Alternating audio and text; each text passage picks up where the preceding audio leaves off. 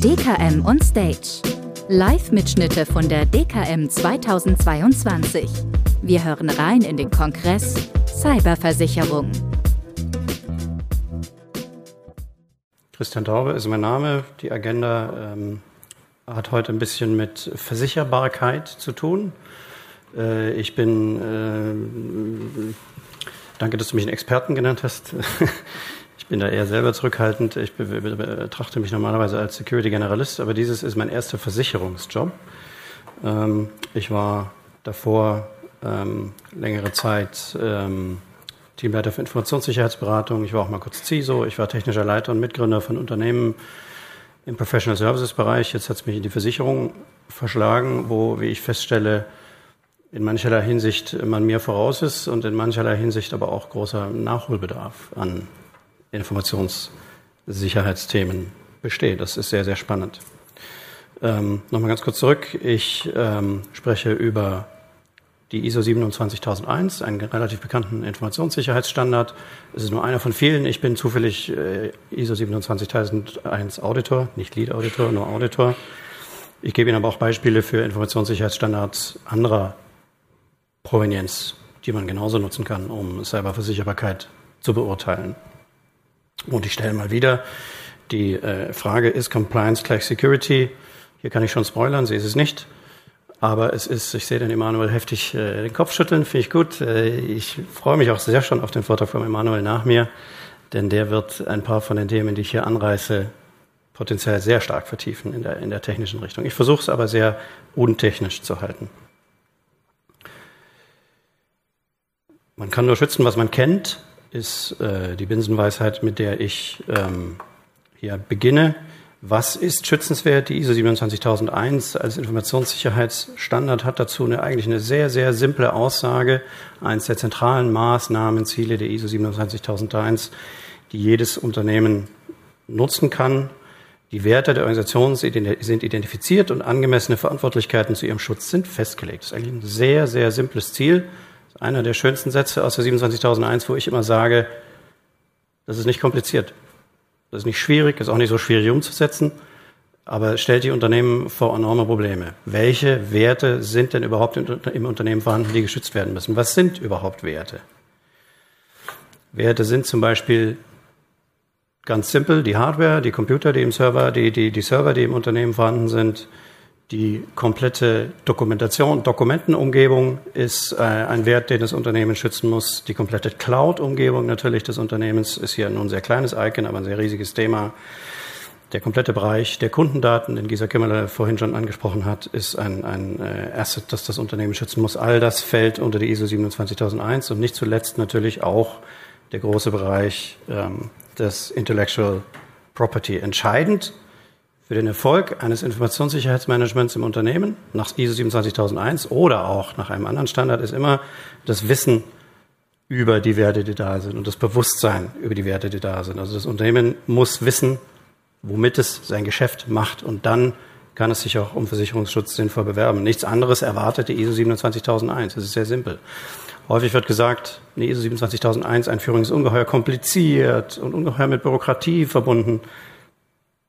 Nichts ist ferner von der Wahrheit. ISO 27001 ist extrem simpel strukturiert, stellt natürlich Anforderungen, die für manche Unternehmen sehr schwierig sind, zum Beispiel sich selber zu kennen.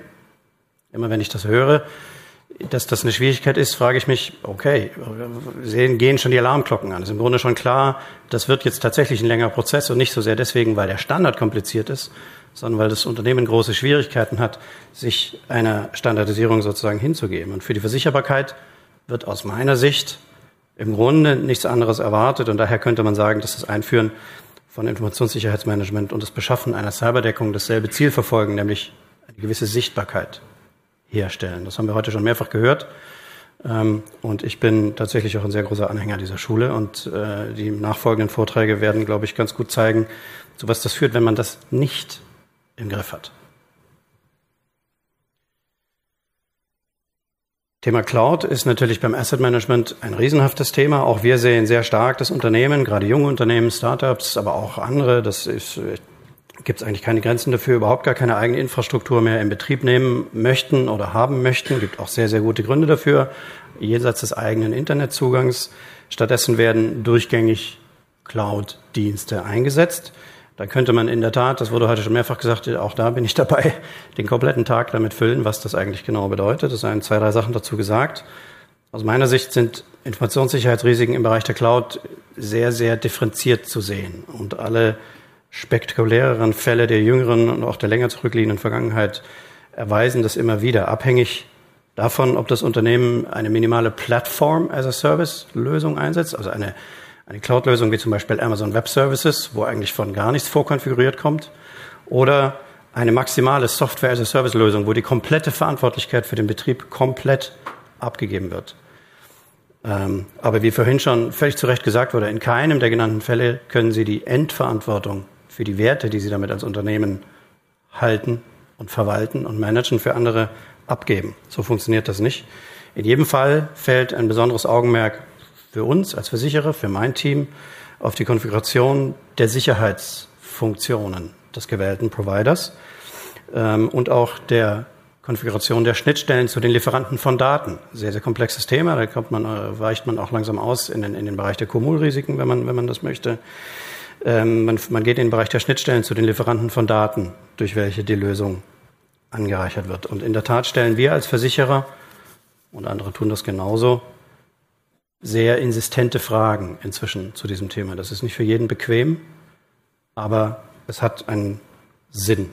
Ich gehe da noch ein bisschen näher drauf ein. Also wir sehen, dass die ISO 27001 als Werkzeugkasten, und Sie können ISO 27001 gerne durch einen anderen Standard ersetzen, hilft festzulegen, dass Sicherheit ein Prozess ist und nicht einfach nur eine Eigenschaft, die man für 2,50 Mark beim Supermarkt und die Ecke aus dem, Ecke aus dem Regal holen kann und sich in den, ins Unternehmen holen kann. So funktioniert Sicherheit nicht. Das ist auch der Grund dafür, dass ich bei solchen Statements, jetzt ist Hanno Pinksmann gerade nicht da, wie 100% Sicherheit gibt es eh nicht, sage, ja, das ist schon fast eine Binsenweisheit. Ja, das stimmt irgendwie immer, aber ganz so simpel ist es natürlich nicht.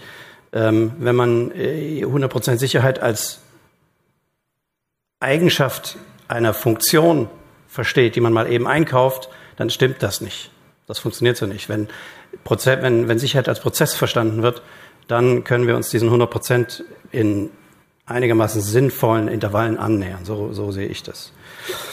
An der Stelle äh, auch noch mal ganz kurz zur Cloud zur 27001. Die ist an der Stelle veraltet, darf man ganz ehrlich sagen. Die ISO 27001 Fassung, die im Moment gilt, stand aus dem Jahr 2013, hat Revisionen erlebt, die äh, das Thema Cloud näherungsweise ein bisschen berücksichtigt haben, aber da besteht Nachholbedarf. An der Stelle besteht Hoffnung, weil die 27001 genau diesen Oktober, noch sind vier Tage übrig, wahrscheinlich wird es dann doch November, neu rauskommen wird in einer nagelneuen Fassung die extrem stark verändert ist. Da verspreche ich mir sehr, sehr viel davon. Ich kenne die Vorfassung, in der kommt das Wort Cloud sehr, sehr intensiv vor und die Controls, die dort eingeführt werden, sind aus meiner Sicht sehr, sehr sinnvoll. Also die 27001 entwickelt sich an der Stelle gut weiter. Man muss halt sagen, komme ich auch nachher nochmal drauf, die 27001 sagt nicht, du musst folgende Dinge tun. Das tut der Versicherer, da komme ich gleich noch drauf. Die 27001 sagt nur, wenn du einen Prozess hast, den du nachweist, dann kann dein Level auf gleichmäßigem Niveau sehr niedrig oder mittelhoch oder hoch sein. Und das muss dann aber konsistent angewendet werden. Du musst eine konsistente Sichtbarkeit herstellen. Du musst ähm, konsistent wissen, welchen Risiken deine Werte ausgesetzt sind und wie du diese Risiken mitigierst, milderst oder versicherst, wie auch immer. Welche Frameworks könnte man noch verwenden? Es gibt noch die VDS 10.000 zum Beispiel, die aus dem Sicherungsbereich kommt wäre wunderbar. Es gibt die ISO 20000 für das IT Service Management, ist für mich super. Es gibt für Automobilzulieferer den berühmten Standard TISAX. Kurzes Handzeichen, wer von TISAX schon mal gehört hat. Ja, immerhin, gutes Viertel, gar nicht schlecht. Du zählst doppelt immer. Das sind alles Standards beziehungsweise Herangehensweisen, die für mich und mein Team wunderbar sind, wenn ich die irgendwo sehe. Das sind sehr, sehr gute Indikatoren dafür, dass jemand die Informationssicherheitsreife seines Unternehmens ernst nimmt und entwickeln möchte. Das ist sehr, sehr gut. Ein paar Beispiele für Schutzmaßnahmen. Wir sprachen heute schon äh, ein paar Mal darüber. Datenbackups. Ich frage jetzt nicht, wer kein Backup einsetzt. Habe ich nachher noch eine bessere Frage. Aber es ist schon für uns tatsächlich entscheidend, dass Backups vorhanden sind und dass die auch getestet werden. Warum fragt der Versicherer das? Warum fragen wir das? Wir fragen das trivialerweise, weil Ransomware-Opfer, insbesondere Ransomware-Opfer, es gibt natürlich auch noch andere ähm, Breaches, die hier relevant sind, aber reden wir mal von Ransomware, hohe Zeit- und Wertverluste in Kauf nehmen, wenn keine Backups da sind. Was möchte die 27001? Sehr simpel. Trivialer Satz, ein bisschen, ein bisschen lang. Sicherheitskopien von Informationen, Software und Systemabbildern werden entsprechend einer vereinbarten Richtlinie angefertigt und getestet. Oder anders gesagt, Sicherheitskopien werden angefertigt. Das ist überhaupt kein bürokratischer Aufwand. Das ist nichts anderes als gesunder Menschenverstand in Schriftform. Ich sehe hier die 27001 nicht als Bürokratiemonster, sondern eigentlich als eine sehr schlanke Schrift, die ganz relativ klare Vorgaben macht. Aus unserer Sicht, was ist geeignet? Da sind Versicherer sich, glaube ich, auch weitgehend einig. Nicht veränderbares Offline-Backup, Band, Festplatte, AirGap-Backup, alles gut. Oder ein nicht veränderbares Cloud-Backup, auch sehr gut. Was ist nicht geeignet? Reine Dateisynchronisierung nach Microsoft OneDrive, nach Google Drive, nach High Drive, nach was auch immer. Die, ich will die nicht rundheraus verdammen, da gibt es gute Lösungen. Der Witz ist, dass hier die Cloud nicht automatisch Schutz bedeutet, nur wenn man Cloud draufkleben hat. Das wurde vorhin auch schon gesagt. Ähm, ich glaube, mehrfach, äh, ähm, Hanno hat es erwähnt.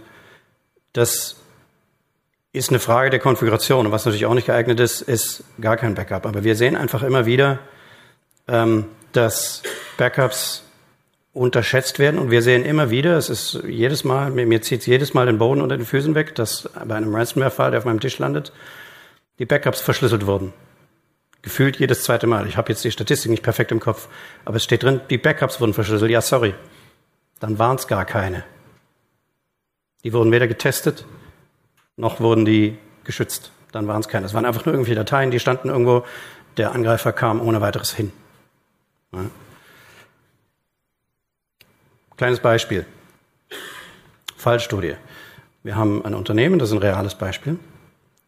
Ein Unternehmen setzt eine sogenannte Endpoint Detection and Response ein, also eine Software, die anzeigt, wenn etwas Auffälliges im Netzwerk passiert. Es gibt ein Security Operations Center, das ist leider eine sehr anglophone Szene, in der wir unterwegs sind, also ein SOC, das 24-7 rund um die Uhr überwacht, was da geschieht. Und die IDR schlägt an um 21 Uhr abends und macht das auch wirklich sehr, sehr zeitnah. Ist gut konfiguriert, ist in ungefähr 8 bis 15 Minuten eigentlich klar identifiziert, was das ist. Das SOC ermittelt, darf aber nichts machen. Es gibt keine Autorität. Richtlinien falsch, Maßnahmen falsch, nicht getestet. Das Unternehmen reagiert elf Stunden später, am nächsten Morgen, im Morgenkaffee. Bis dahin ist der Angreifer fertig. Und hat die Backups nicht nur verschlüsselt, sondern gelöscht und die Systeme verschlüsselt. Doppelt reingefallen, keinerlei Richtlinien eingehalten, extremer Schaden. Ist etwas, das in ähnlicher Form immer wieder vorkommt, aber dies ist der Grund, warum der Versicherer ziemlich insistent fragt, wenn du denn als Mittelständler, und das geht auch für sehr kleine Mittelständler, jetzt Arztpraxen noch nicht, aber nicht viel weiter drüber, wenn du ein, ein, im Outsourcing-Verfahren dir einen SOC holst, gib dem auch die Autorität und, und teste das auch, dass das SOC tatsächlich eingreifen darf, und zwar kurzfristig sofort, Netzwerkverbindungen runterfahren, Server runterfahren, was auch immer notwendig ist, abhängig von deiner Umgebung, um den Schaden zu vermeiden. Also hier ist eigentlich wunderbar illustriert, wie ein Unternehmen, wie bei einem schönen Flugzeugabsturz, mehrere Faktoren hintereinander schaltet, an denen es die Sache hätte verhindern können. Von wirklich lang vor Risikoeintritt, noch während des Risikoeintritts zu vermeiden, dass irgendetwas ähm, oder etwas Schlimmeres geschieht. Maßnahmenziel Multifaktor-Authentifizierung, auch ein, ein Lieblingsthema. Wie viele Personen hier haben schon mal von Multifaktor-Authentifizierung gehört? Das ist ganz gut. Und wie viele setzen Sie ein? Das ist besser, ungefähr über die Hälfte, besser als ich zu hoffen gewagt hatte. Multifaktor-Authentifizierung, nur damit es nochmal gesagt ist, ist, dass man zusätzlich zu Benutzername Passwort einen weiteren Faktor einsetzt. Also etwas, das man hat, einen USB-Key oder etwas, das man ist, zum Beispiel ein Iris-Scan oder etwas, das man weiß, äh, dass man, dass man zugeschoben bekommt, ein ähm, Faktor zum Beispiel der, der, der Microsoft Authenticator. Ähm, da erwarte ich, Emanuel, nachher Großes von dir, weil das ist ein super schönes Hacking-Thema natürlich. Ähm, wichtig ist für uns, wird MFA eingesetzt für Cloud-Dienste, für Fernzugriffe auf das Netzwerk, falls überhaupt noch ein Netzwerk existiert. Klar, wenn hier ein Unternehmen nur noch virtuell unterwegs ist, dann ist die zweite Frage irrelevant. Das wissen wir dann selbstverständlich auch. Warum fragen wir das? Weil Ransomware-Angriffe sehr, sehr gerne durch erbeutete Zugangsdaten verursacht werden. Ich zeige nachher ein Beispiel, die sehr einfach ausnutzbar sind, wenn kein, wenn kein zweiter Faktor drauf ist. Und nein, Benutzername, Passwort sind nicht zwei Faktoren. Das muss man erwähnen. Hätte ich auch nicht geglaubt, bevor ich in die Versicherung ging, aber ist so. Was will die ISO 27001? Die will an der Stelle Verschiedenes. Da ist sie ein bisschen komplexer tatsächlich. Es muss einen Prozess für die Registrierung von Benutzern geben, um zu wissen, wer welche Rechte denn hat. Das muss nachvollziehbar sein. Also es darf nicht sein, dass jemand zur Tür reinmarschiert, dem Admin sagt, mach mal schnell Account, der macht Account und dann geht er wieder. Und soweit es die Richtlinie erfordert, wird der Zugang zu Systemen und Anwendungen durch ein sicheres Anmeldeverfahren gesteuert. Hier steht noch nicht mal Stand der Technik. Das könnten auch allgemeine anerkannte Regeln sein, um zum Vorredner Christian Heilmann nochmal zu kommen. Aber es muss was da sein. Und wenn das Unternehmen festlegt, dass die Risikobewertung ähm, eine Zwei-Faktor-Authentifizierung erfordert, dann wird der ISO 27001 hiermit wunderbar Genüge getan. Und hier wird es jetzt wichtig. Was ist geeignet? Ganz wichtig, Phishing-immune Authentifizierung. Und das ist nicht jede. Also zum Beispiel YubiKeys, das sind diese Dinger, die Sie vielleicht kennen. Also Hardware-Keys mit dem Zertifikat drauf, die explizit angeschlossen werden müssen. Oder Bindung an ein separates Token, wie man es zum Beispiel bei Lösungen ähm, bei der Firma Cisco oder anderer andere, andere Hersteller kriegen kann. Oder der Microsoft äh, Authenticator oder Google Authenticator mit dem sogenannten Number Matching. Das heißt, man kriegt einen Prompt aufs Mobiltelefon und soll bestätigen, dass man eine bestimmte Zahl sieht. Das ist deswegen phishing-resistent, weil es nur einmal passieren kann. Schlecht geeignet ist, wenn Sie eine Authenticator-App haben, wo Sie einfach nur abklicken, dass der Zugang erlaubt werden soll. Weil damit sind sehr viele Attacken, speziell in meinem Bereich dieses Jahr, wirklich, das war mir sehr auffällig ge ge gefahren worden, wo Leute äh, massenhaft ähm, MFA-Prompts zugespielt kriegen, obwohl sie gar nicht in der Nähe von ihrem Computer sind und irgendwann klicken sie einfach, weil sie erschöpft sind, MFA-Fatigue. Zack, Zugang ist da. Ich gebe Ihnen gleich ein Beispiel. Auch schlecht ist SMS oder E-Mail, kann man hacken, kann man sehr leicht hacken. Äh, wenn Sie noch eine Bank haben, die per SMS authentifiziert, ich habe selber so eine. Reden Sie mal mit dem Kundendienst, vielleicht, äh, wenn genügend Leute mit denen reden, sind Sie schneller im Upgrade. Ganz schlecht ist kein zweiter Faktor. Ungenügende MFA-Richtlinien, ein sehr schöner Fall, auch real. Ich habe die Rollen ein bisschen vertauscht und es ist sehr stark anonymisiert, deswegen ist es hoffentlich schwierig herauszufinden, wer das war. Aber es ist ein Fall, den ich kenne. Ein Unternehmen erleidet einen Ransomware-Vorfall. Der CTO ergibt zunächst an, dass MFA erzwungen war. Eine andere Senior Managerin im selben Forensik-Call sagt aber, nee, Moment, das gilt für mich nicht. Die Restriktion habe ich nicht. Und es wird auch dem Versicherer gesagt. Der CISO findet heraus, dass tatsächlich ohne sein Wissen Ausnahmen im Identitäts- und Access Management existieren und es stellt sich heraus, dass das Konto des CTO in der Tat im Laufe des Angriffs durch den Angreifer missbraucht wurde. Backups sind zwar vorhanden, aber in dem Fall hier wurde tatsächlich auch mit dem, mit dem äh, Angreifer verhandelt. Also in dem Fall, not all policies were created equal. Ja, ein paar waren gleicher als andere. Ein bisschen wie bei Farm der Tiere. Ist sehr fatal, wenn sowas passiert. Ich sprach vom, vom MFA-Bypass. Wie funktioniert sowas? Eine Organisation erzwingt MFA für alle Accounts, wie es sich gehört. Eine Mitarbeiterin wird gespearfished, also wird gezielt angegriffen. Das kann eine sein, es können viele sein. Es können auch breit gestreut sein. Eigentlich ist es wurscht. Bekommt ein Mail mit einer Link zu einer gefälschten Office 365 Anmeldeseite. Ganz klassisch mit so einer E-Mail. Hey, dein Account ist abgelaufen, du musst jetzt hier klicken. Immer hier klicken ist immer Mist. Es ist sehr schwer, ohne hier klicken auszukommen. Aber wann immer hier klicken irgendwo steht, super zurückhaltend sein, super zurückhaltend sein. Ja, besser ist es, das haben zum Beispiel die, Spar die Sparkassen lange gelernt, Mails zu verschicken, wo steht, du musst jetzt bitte explizit auf die Seite gehen, die du kennst und dich da anmelden. Sehr viel besser, weil es gibt nichts zum Klicken. Ja. gibt Benutzernamen und Passwort ein, zack, Angreifer hat Benutzernamen und Passwort. Das braucht er jetzt noch, den braucht er, jetzt braucht noch einen zweiten Faktor. Was macht er jetzt? Jetzt macht er, was ich auf dem vorigen Slide gesagt habe. Jetzt schickt er an diese Person 20, 30, 40, 50, 100 MFA-Anforderungen im Laufe eines Nachmittags. Irgendwann wird schon irgendjemand klicken. Zack, Person klickt, Angreifer hat den zweiten Faktor und hat jetzt einen Token von Microsoft Office 365, mit dem ohne weiteres im Hintergrund eine, eine legitime Anmeldung möglich ist, wird keinem EDR auffallen, weil ist ja legitim. 30 Tage Vollzugang in den Account, 30 Tage ist der Default von Microsoft Azure. Wenn es 90 Tage sind, sind es 90. Wenn es 5 Tage sind, ist besser, sind es 5. Fällt nicht auf, fällt erst auf, wenn es zu spät ist. Ist fatal. Fälle live gehabt dieses Jahr, in jüngster Vergangenheit. Wichtig ist zu verstehen also, dass MFA nicht alle Probleme löst, sondern MFA ist selber eine Softwarelösung und als solche auch anfällig.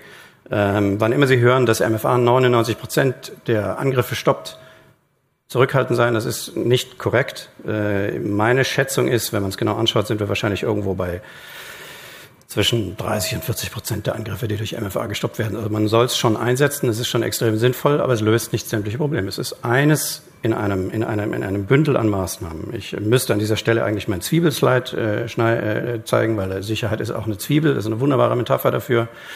Habe ich jetzt nicht dabei, passt hier aber ganz genauso. Letztes Ziel, um das, über das ich hier noch kurz spreche, ist das Ziel äh, VPN.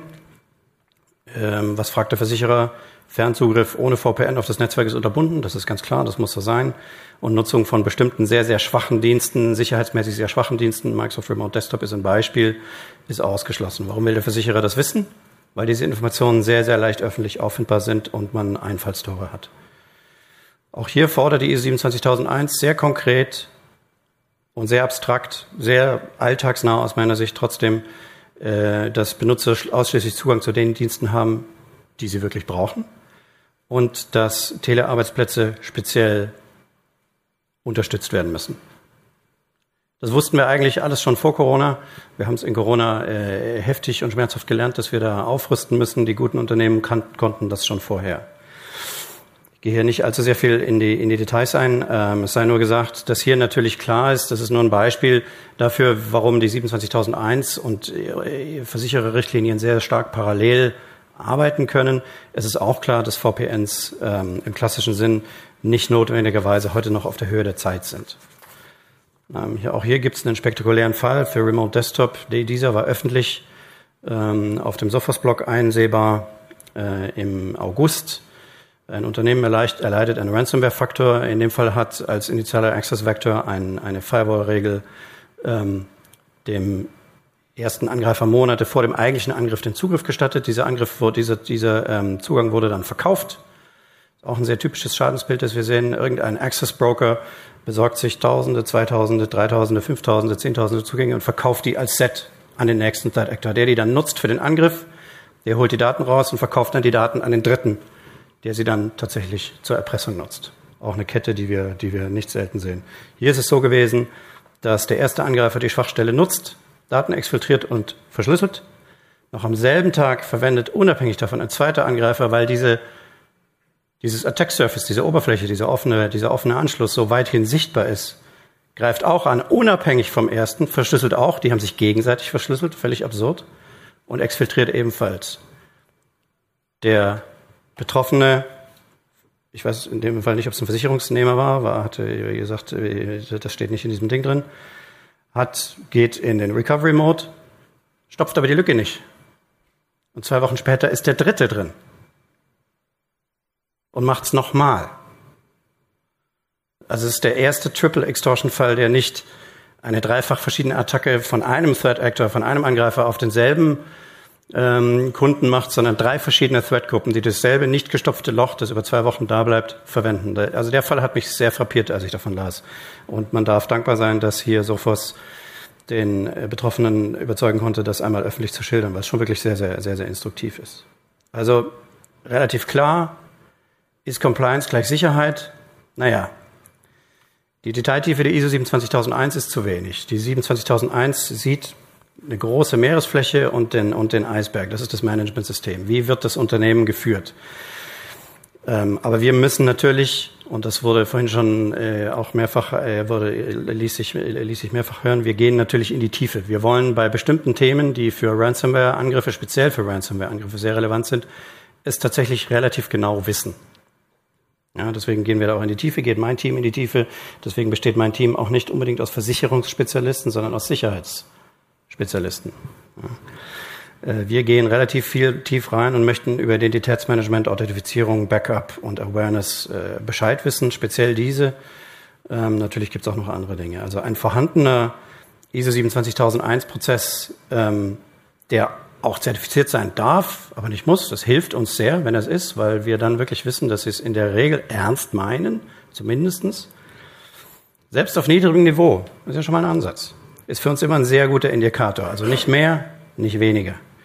Ähm, die Cyberversicherung bleibt natürlich das Mittel, um die Risiken, die finanziellen Risiken, die dann verbleiben, aus dem Unternehmen fernzuhalten. Aber die Versicherung wird natürlich nicht automatisch einspringen können, wenn das Unternehmen es verabsäumt, normale Managementmechanismen anzuwenden. Also zum Beispiel zu wissen, was überhaupt geschützt werden muss. Und dafür zu sorgen, dass es auch gesichert ist und bleibt und dass die Sicherung auch wiederherstellbar ist. Das ist keine zusätzliche Maßnahme aus meiner Sicht, aus der Praktikersicht, sondern das ist die Selbstverständlichkeit, die aber nicht einfach nur als selbstverständlich hingenommen werden muss, sondern getestet, eingeführt, getestet und geprüft werden muss, ob sie funktioniert oder nicht. Dabei ist es übrigens völlig egal, welches, welche Größe und Komplexität das Unternehmen hat. Das kleinste Unternehmen, das ich als zertifiziert erlebt hatte, war ein Einzelunternehmer. Der hat sich das gegeben. Das war auch gar nicht so schwierig. Das ist relativ leicht durchführbar. Ein Einzelunternehmer hat natürlich ein Aufsichtsproblem sich selber gegenüber. Der holt sich dann für zwei Tage im Jahr einen externen Auditor rein, der das für ihn macht. Das ist kein Thema. Das kostet noch nicht mal die Welt. Also wer beantworten kann, welches Framework angewendet wird, 27001 oder ein anderes, wer weiß, welche Werte er schützt, Wer weiß, welche Risiken auf diese Werte wirken, wer weiß, wie diese Risiken mitigiert werden, der hat ähm, die Wahrscheinlichkeit einer Deckbarkeit aus unserer Sicht, aus meiner Sicht auch extrem erhöht. Und wenn ein Unternehmen die Security so wahrnimmt als Problem, dann hat es aus unserer Sicht schon sehr stark dabei gewonnen, eine, eine Deckung zu bekommen. Was wir oft sehen, sind Unternehmen, die sich erst in dem Moment, da könntest du mir wahrscheinlich was dazu sagen, Ole oder, oder auch Hanno, in dem Moment, in dem ihm einfällt, hm, jetzt könnte ich mich mal um Deckung kümmern, zum ersten Mal anfängt, dieses Thema überhaupt zu betrachten.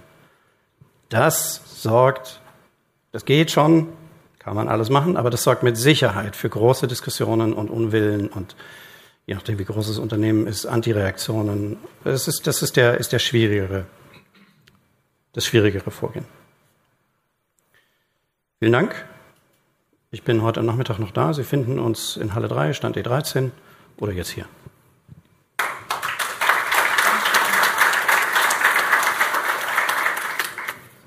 Super, Christian. Vielen Dank für diesen tiefen technischen Einblick in die IT-Sicherheit. Jetzt wieder für Sie, liebes Publikum, die Chance, Fragen zu stellen. Nochmal der Hinweis, bitte kurz den eigenen Namen und das Unternehmen sagen und dann die Frage stellen, sobald das Mikrofon da ist.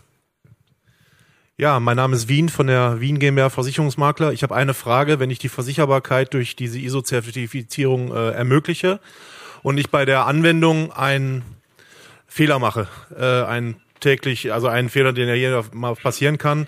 Und wir haben bei der, von der Frau Kimmerle gehört, sie selber hat jetzt noch keinen Fall der Obliegenheitsverletzungen gehabt. Wäre das, wenn ich mich über die ISO dann überhaupt erstmal versicherbar mache und ich dagegen verstoße, eine Obliegenheitsverletzung, wo der Versicherer leistungsfrei sein das kann? Würde ich, das würde ich verneinen. Eine fehlende Zertifizierung ist sicherlich nicht eine Obliegenheitsverletzung in dem Sinne. So ist so, das wäre, wäre, wäre over the top. Aber wenn das Unternehmen den Fehler macht, sind wir ja irgendwo zwischen Cyberversicherung und I&O. Ja. Da würde ich schon sagen, dass wahrscheinlich eine Deckung gegeben ist. Als Laie, ich, darf, ich bin natürlich kein Schadenspezialist. Ähm, es wird auf den Einzelfall ankommen. Wenn jemand sagt, ähm, er hat Backups und die sind auch logisch getrennt, also zum Beispiel im Active Directory, nicht, nicht im Active Directory, die, die, falsch, die Authentifizierung dafür ist nicht im Active Directory enthalten, sondern wird separat durchgeführt. Und dann stellt sich raus, es war nicht so. Dann würde ich schon ein Problem wahrnehmen. Ja. Aber äh, von vorne betrachtet, die, die, die Zertifizierung als Grundvoraussetzung für eine Obliegenheit zu betrachten, das würde ich eher nicht so sehen. Noch ne, ja, nein, nicht so sehen. Gibt es weitere Fragen aus dem Publikum? Ansonsten Christian, habe ich noch eine Frage. Jetzt bist du seit März bei der Beasley. Was hat dich denn überrascht? Kannst du vielleicht irgendeine Schadenanekdote, irgendwas noch, äh, noch mitnehmen, ähm, äh, was vielleicht so ein bisschen zum Grinsen äh, neigt oder oder auch man auch mal in so ein Vertriebsgespräch mit einem äh, mit einem Unternehmen mitnehmen Also der schönste der schönste Versuch einen Schaden geltend zu machen war für mich ein Bluescreen, wo jemand sagte, kriege ich für den Bluescreen eine Entschädigung? Okay, das haben wir verneint. Ähm, aber mich überrascht positiv, dass in vielen Unternehmen das Thema sehr, sehr ernst genommen wird und dass man sehr, sehr tiefe Diskussionen führen kann äh, in, den, in den Risikodialogen, wo ich drin bin, inklusive bis zum, bis zum CISO, CIO-Level, die, die extrem ernst zu nehmen sind. Das finde ich sehr, sehr gut. Das ist ein, ist ein sehr gutes Zeichen. Ja. Ähm, nichtsdestoweniger bleibt natürlich festzuhalten, dass Unternehmen wahrscheinlich unterdeckt sind. Das nehme ich schon auch so wahr. Das wurde ja vorhin auch schon mal ganz schön gezeigt. Ähm, das hat mich nicht unbedingt überrascht. Das ist eigentlich mehr eine Bestätigung. Ja. Ähm, was immer wieder überrascht, ist dann im einzelnen Schadensfall, was Leute glauben, was sie an Sicherheitsmaßnahmen hatten, die tatsächlich gar nicht da waren. Das hatte ich vorher sozusagen aus der Praxis gesehen als CISO. Das kommt dann einmal vor. Jetzt sehe ich es äh, einmal die Woche. Das hätte ich nicht geglaubt. Frank Gottheil von Finanzchef24. Sie sagten eben, ähm, ein Online-Backup ist kein Backup. Ist Online-Backup ist kein Sorry? praktische Erfahrung oder Meinung oder ist das quasi schon die Auslegung nach Rechtsprechung? Das ist nicht die Auslegung der Rechtsprechung. Das ist aber auch nicht einfach nur eine Meinung, sondern das sind äh, Fakten, die ich in Fällen sehe, wo Leute ein Online-Backup hatten, dass sie nicht so authentifiziert hatten. Da ist kein Authentifizierungsschutz davor, der ist wirklich isoliert. Wenn also ein Angreifer kommt und zum Beispiel das Active Directory aufmacht und der Account, der das Backup schützt, ist da drin, dann ist das tot, dann ist das Backup tot, dann war es gar keins. Das ist, was ich meinte. Ja. Das sehe ich nicht als ähm, rechtliches Problem, sondern als sehr physisches Problem. Ja, also Backups sind äh, in sehr, sehr, sehr vielen verschiedenen Ausformungen unterwegs. Und generell, sobald mir jemand sagt, er hat es offline und zwar physisch nicht verbunden, da bin ich am, habe hab ich die wenigsten Rückfragen.